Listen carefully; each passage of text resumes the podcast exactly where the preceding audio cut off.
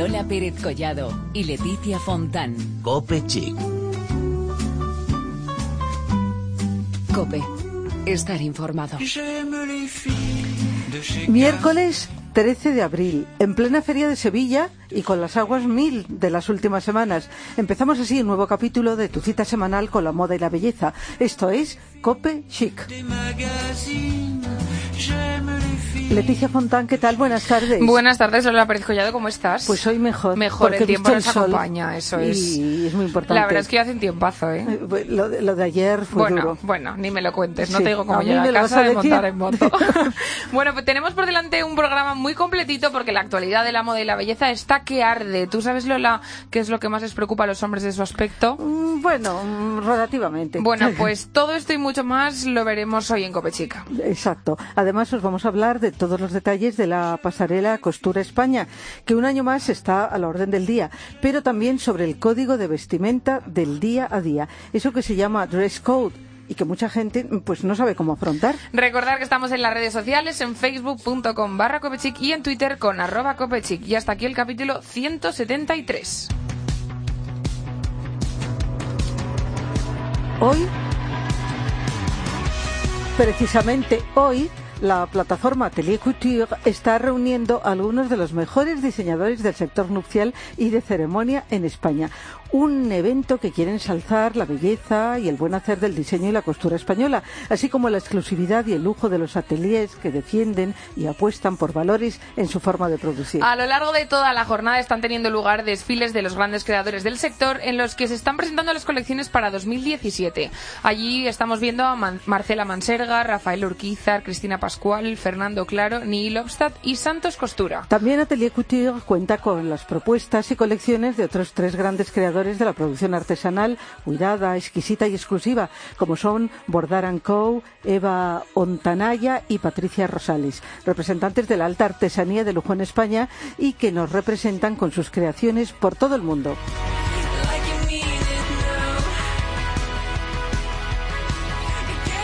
Más de 35.000 personas se unieron al movimiento de la sonrisa durante la carrera Holy Run celebrada el pasado domingo en Madrid. Por cada participación en esta iniciativa, el movimiento realizó una donación en favor de la ONG Dentistas Sin Fronteras para fomentar la salud bucal en los países más desfavorecidos. Sonreír es una actitud ante la vida y el mejor complemento en el día a día. Por eso nació el movimiento de la sonrisa.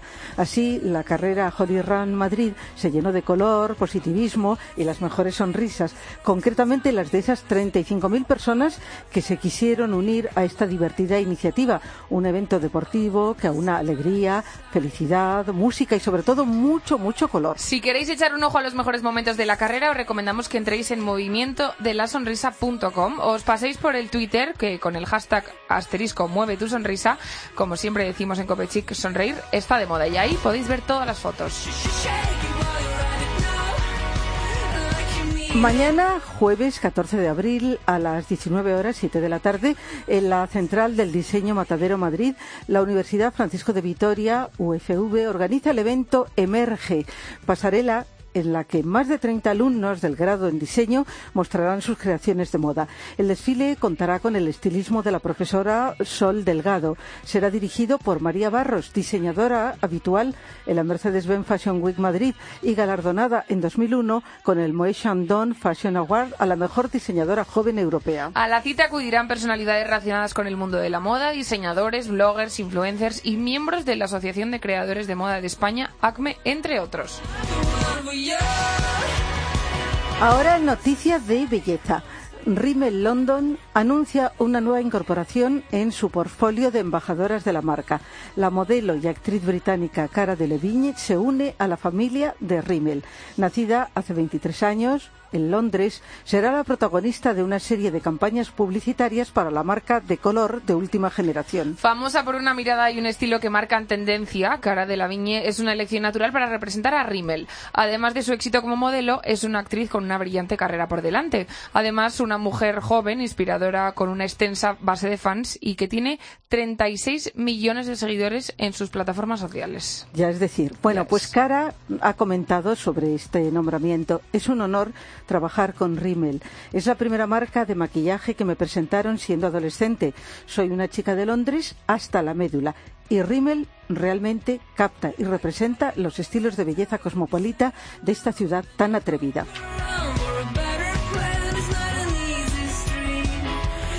Y terminamos con un importante evento beauty que tuvo lugar ayer martes 12 de abril. Nuria Roca y Nieves Álvarez fueron las encargadas de presentar la primera edición de Mujeres Infinitas de Olay, centrada en dar apoyo a las mujeres que desafían los años en el ámbito laboral. Olay, más allá del cuidado facial, quiere dar un paso más y tratar de ayudar a las mujeres reales a buscar soluciones reales también a sus problemas.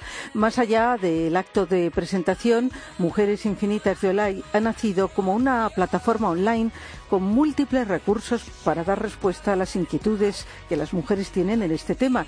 Y allí podemos encontrar noticias, consejos y mini sesiones de speed mentoring desarrollados por especialistas.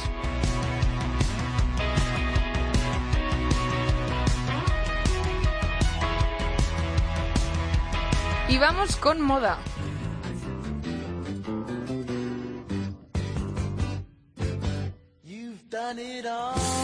En efecto, porque vamos a hablar de un evento muy importante, la tercera edición de Pasarela Costura España, que se va a celebrar los días 19 y 20 de abril. Esta pasarela nació en mayo de 2014 y celebra ya su tercera edición consecutiva. La Galería de Cristal del Palacio de Cibeles acogerá una vez más esta Pasarela Costura España, un evento que cuenta con el apoyo del Ayuntamiento de Madrid, de Centro Centro, y por eso queremos saludar a Miguel Martí Torres, que es el director de la pasarela y que tenemos al otro lado del teléfono. Miguel, buenas tardes. Hola, buenas tardes a a, todos. ¿Cómo va?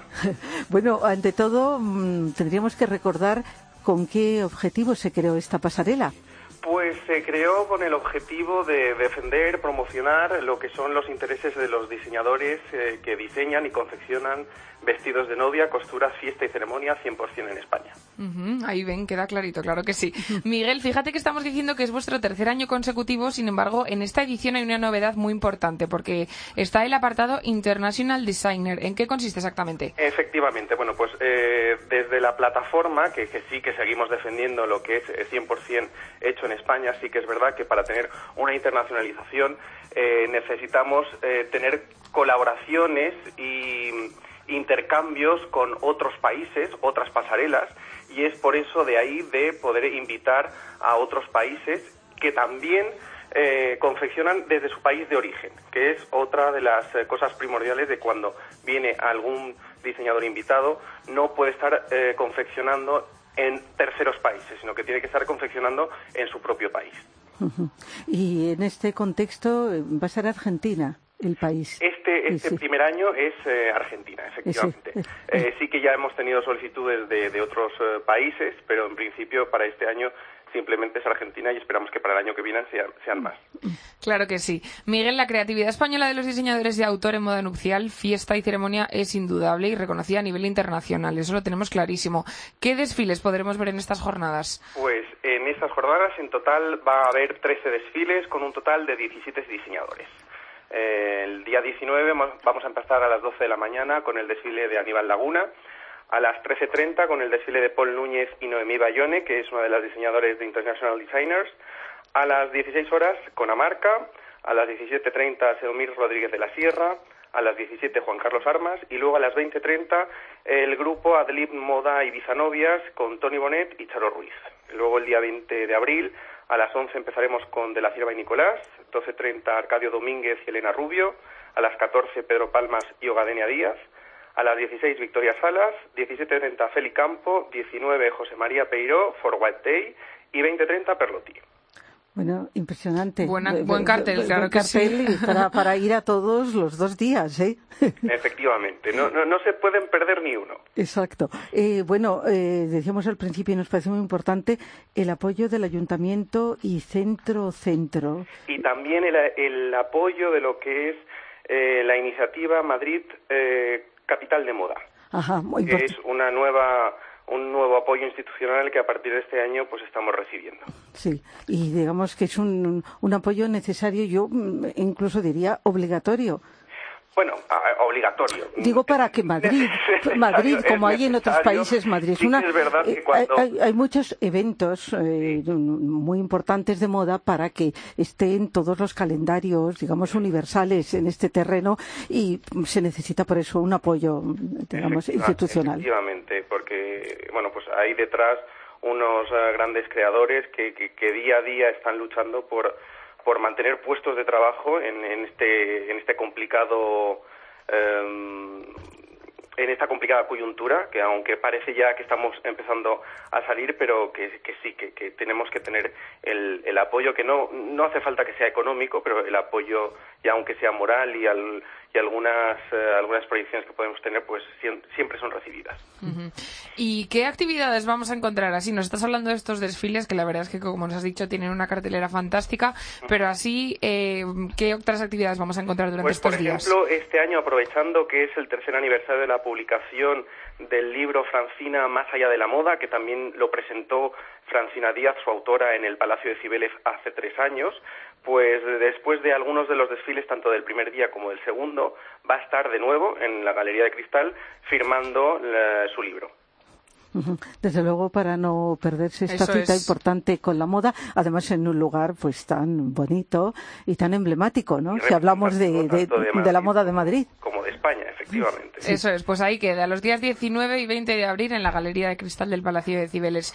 Miguel, muchísimas gracias y que vaya todo fenomenal. Simplemente, si me Por supuesto. unos minutos más, Por supuesto. agradecer a todos aquellos demás colaboradores que participan en esta edición, como Guarty Event Planners, Estilo, Epicentric, Ego, Arai Kleinstein, eh, Artwork, eh, eh, Wedding Style, como Sara, el Hotel Luxury Suite, Jig Live, Podaline TV, Crimons, Memoria del Ayer, ESI Fotografía, Nueva Moda, Grupo Ondarreta, la Escuela de Diseño Inadi, eh, Hierbas de Ibiza, el Agua Numen y el Estudio de Arquitectura Parra. Pues nos parece estupendo porque fíjate que hablábamos de, los apoyos institucionales que son fundamentales, yo incluso decía obligatorio, ¿no? Porque que lo veo que, que tienen que ser, pero qué, qué importante también es el apoyo de empresas privadas. Efectivamente, y sobre todo que también lo que siempre estamos buscando es que el apoyo que recibamos sea el mayor posible de empresas españolas. Eh, que, que, de la mano de, de, la moda, pues también podamos tirar de otros restos de sectores que son importantes también para el tejido empresarial de, y em, el tejido de trabajo que hay en España. Claro que sí, que lo Made in Spain nos gusta mucho aquí en este programa. Miguel, un abrazo. Gracias a vosotras. Adiós.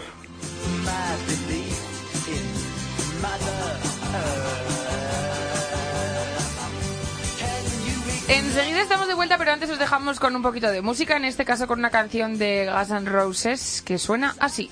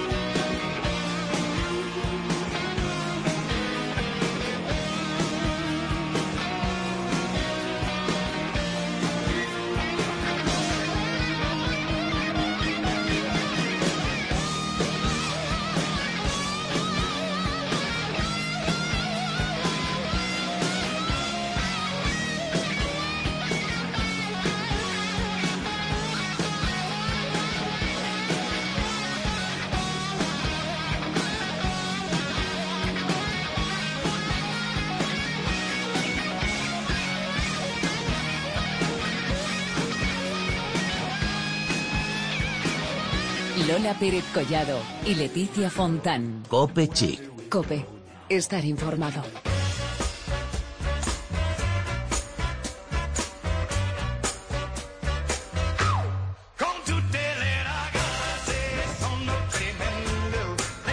Nos lo preguntábamos al inicio del programa y ha llegado el momento de saber las respuestas. ¿Están satisfechos los hombres con su aspecto? ¿Tienen seguridad en sí mismos? ¿Qué factores de estilo personal son los que más les preocupan? ¿En quién confían más a la hora de tomar decisiones en cuanto a su físico? ¿Cuánto se cuidan más? ¿En pareja Y tanto que vamos a dar las respuestas, Lola, porque un estudio recién publicado de Gillette, denominado Cuando todo encaja para los hombres, busca dar respuesta a cuestiones relacionadas con varios aspectos de su vida y desvelar qué diferencias tiene el hombre español con el resto de nacionalidades del mundo. Para ello, atentos, se han recopilado las opiniones de 4.151 hombres con edades comprendidas entre los 22 y 34 años de, de 13 países distintos. Los países son España, Portugal, Francia, Reino Unido, Italia, Alemania, Rusia, Turquía, India, Polonia, China, México y Brasil. Los resultados, como decimos, son súper interesantes y por eso le hemos pedido a Juan María González Anleo, que es sociólogo y profesor, que nos comente algunos puntos. Juan María, buenas tardes. Sí, hola, buenas tardes, ¿qué tal? Bueno, pues muy bien, nosotros mm, deseando saber eh, pues todas esas cosas, encontrar respuesta a esas preguntas. Por ejemplo, está claro que los hombres se cuidan y al parecer mantener el peso adecuado es un mayor quebradero de cabeza. Eso parece que se deduce de este estudio Gillette. Eh, sí, inmediatamente después el afeitado, pero lo primero que importa a los hombres es el peso, sí. Sigue siendo el peso, pero cada vez tiene más importancia, sí. Bueno, el segundo, como nos has dicho, es el afeitado, ¿no? Que la última tendencia es llevar la cara afeitada, afeitada y decir adiós a las barbas de leñador o de hipster que tanto hemos visto hasta ahora. En cuanto a este punto, ¿qué datos arroja el estudio? Eh, vamos a ver, eh, se arroja precisamente lo que acabas de decir, es decir, antes estaba más de moda la barba, ahora sin embargo eh, lo que predomina es, un, es una imagen de uno mismo mucho más directa, mucho más real, mucho más sin máscaras y, bueno, pues directa a la visión de, los demás. Cada vez tiene más peso una cara bien afeitada, una cara eh, que se muestra a los demás sin ningún tipo de- de filtro. Pues fíjate que tú has dicho una cosa que me ha llamado la atención, sin máscara. Y yo te preguntaría, ¿es que hay un factor psicológico más allá de la moda o la comodidad, ¿no? Que aducen muchos para protegerse barba y el descuido? Digo que si hay algún factor psicológico de ocultarse en el hecho de llevar barba.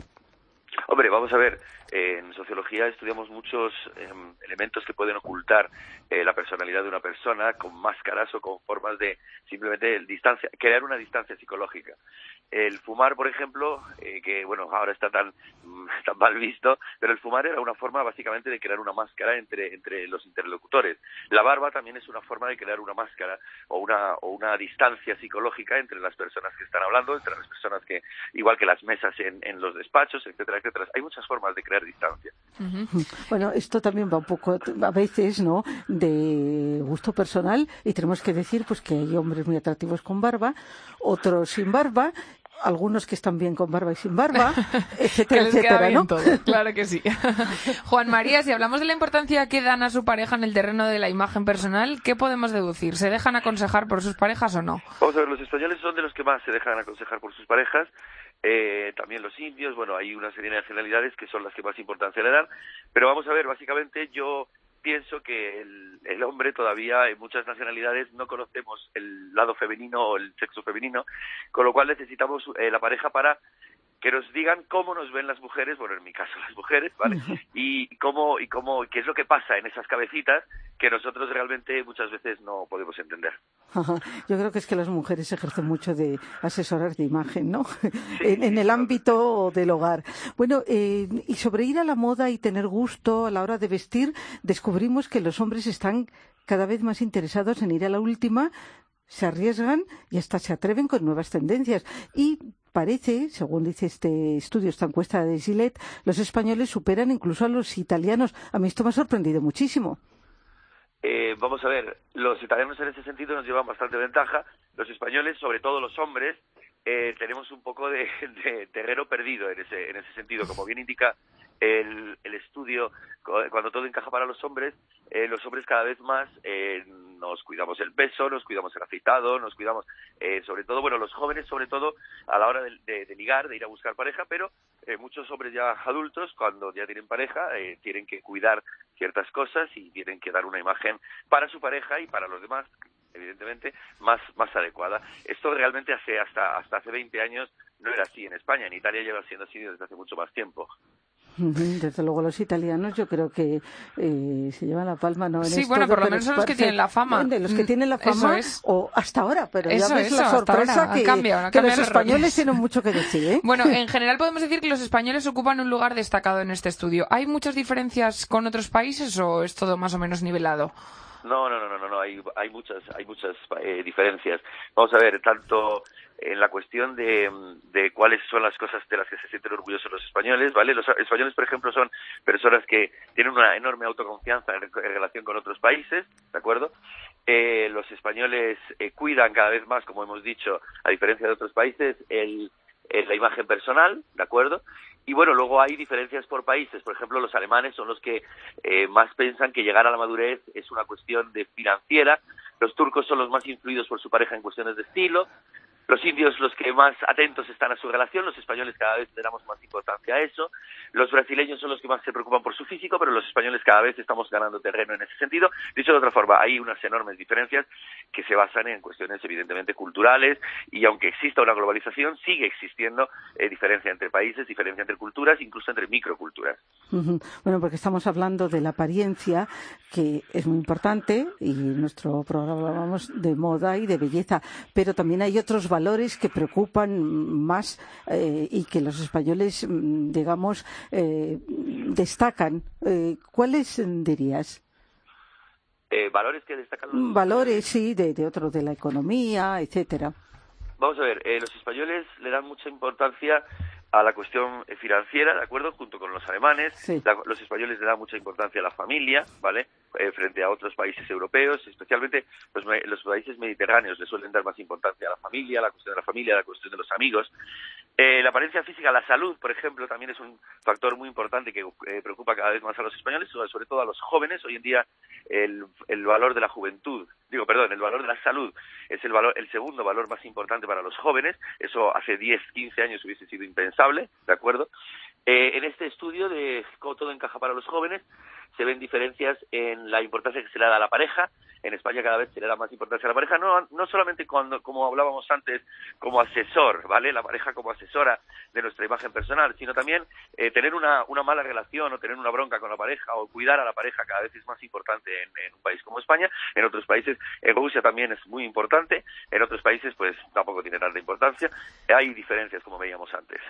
Y ya para terminar, ¿tienen confianza los hombres en sí mismos en este, en este tema? ¿A qué conclusión podíamos llegar? Pues este es un, este es un dato muy interesante de este estudio de Gillette, porque efectivamente los, eh, los hombres españoles son de los que más confianza tienen en sí mismos, ¿vale? Ah, frente a otro tipo de, nacionalidades. Em, el 60% concretamente, estaba buscando el dato, el 60%, 3 de cada 10, eh, afirma que eh, tienen confianza en sí mismos. Los más confiados son los turcos y los indios, y por último los italianos, fíjate qué curioso, los italianos que veíamos antes, y los chinos. Ah, mira. Eh, la verdad que son datos curiosísimos. Muy ¿eh? interesantes. Y que dejan muy bien a los españoles. Eso es. Es un estudio muy interesante. Eso es. Pues nada, seguiríamos hablando contigo bastante rato porque la verdad es que yo me estoy asombrando bastante de los resultados, pero no tenemos más tiempo, Juan María. Te mandamos un abrazo y te damos las gracias por haber estado con nosotros. Muchas gracias a vosotros.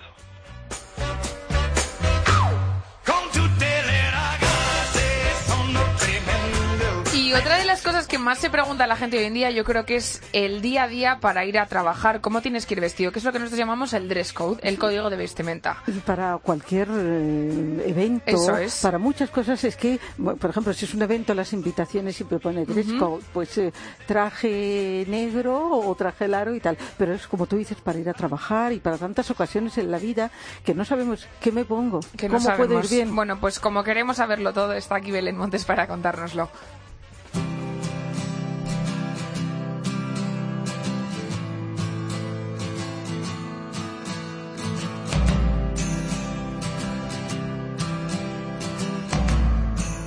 Escuchamos dress code, nos viene a la cabeza directamente la forma en la que tenemos que vestir según la ocasión, porque no es lo mismo ir a un bautizo que ir a la redacción a trabajar o a una fiesta de noche, y es que cada ocasión tiene su propio código de vestir y vamos a repasarlos todos. Para empezar, en el día a día tendremos que tener en cuenta que el dress code ha de ser formal pero sin ser excesivo.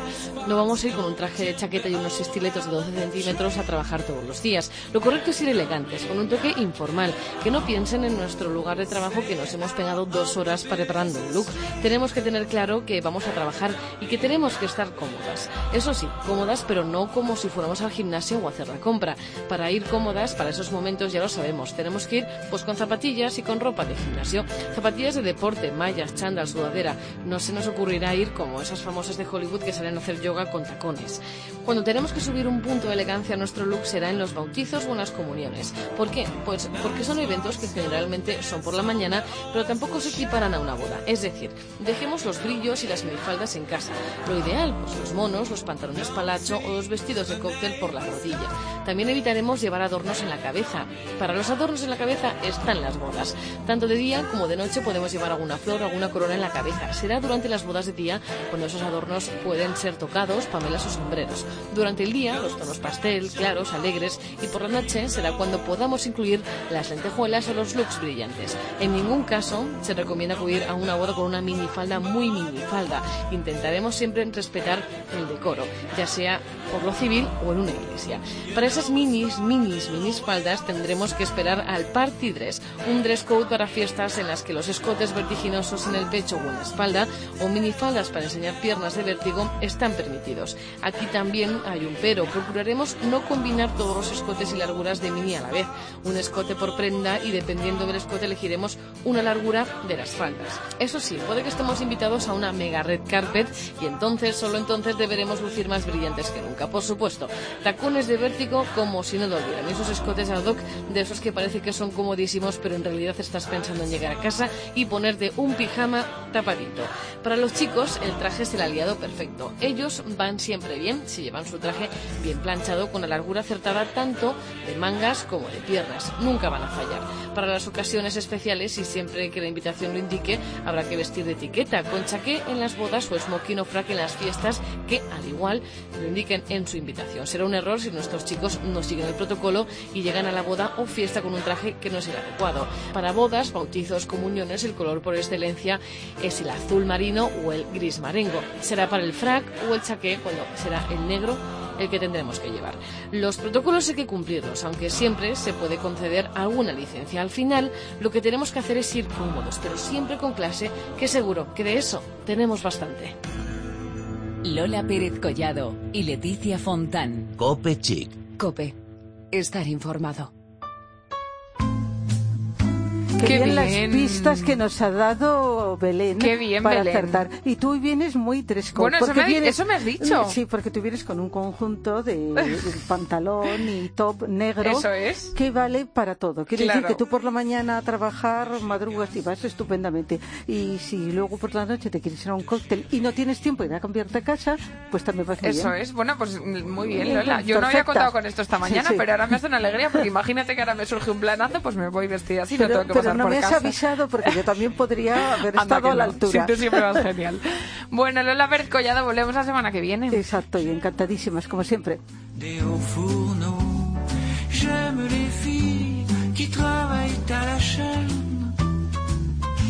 Si vous êtes comme ça, téléphonez-moi. Si vous êtes comme si, téléphonez-moi. J'aime les filles adopte. J'aime les filles à papa. J'aime les filles de lot. J'aime les filles sans papa.